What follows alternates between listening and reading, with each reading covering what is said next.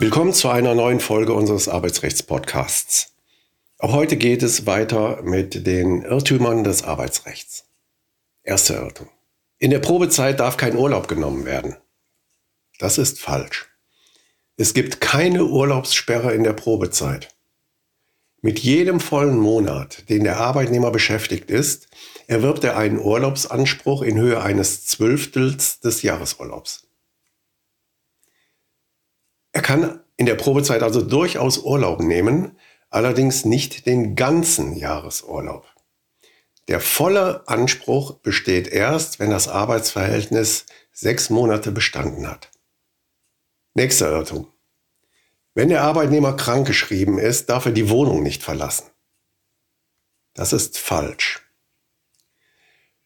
Eine krankheitsbedingte Arbeitsunfähigkeit bedeutet nicht, dass der Arbeitnehmer zu Hause bleiben muss.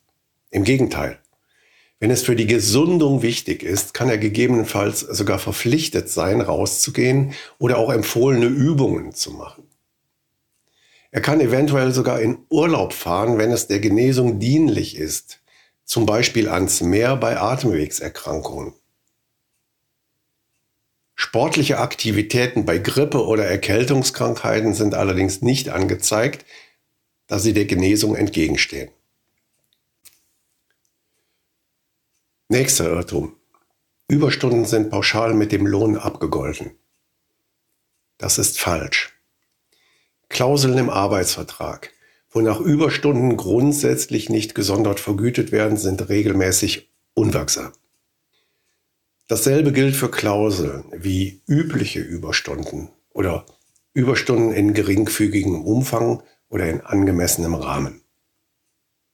Derartige Klauseln verstoßen gegen das sogenannte Transparenzgebot und benachteiligen den Arbeitnehmer.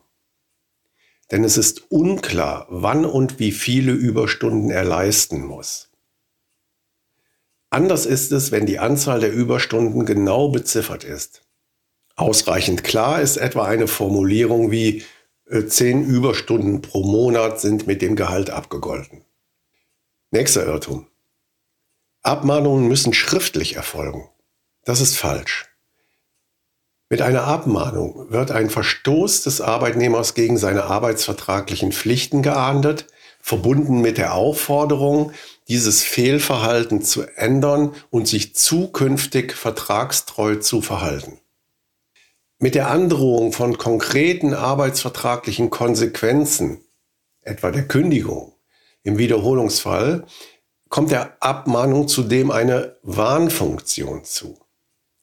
Diese drei Funktionen, nämlich Rüge der Pflichtverletzung, Hinweis und Warnung, erfüllt aber auch eine mündliche Abmahnung.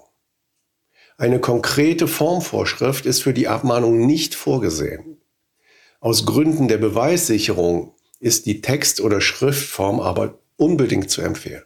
Nächster Irrtum. Aufhebungsverträge lösen immer eine Sperrzeit beim Arbeitsamt aus.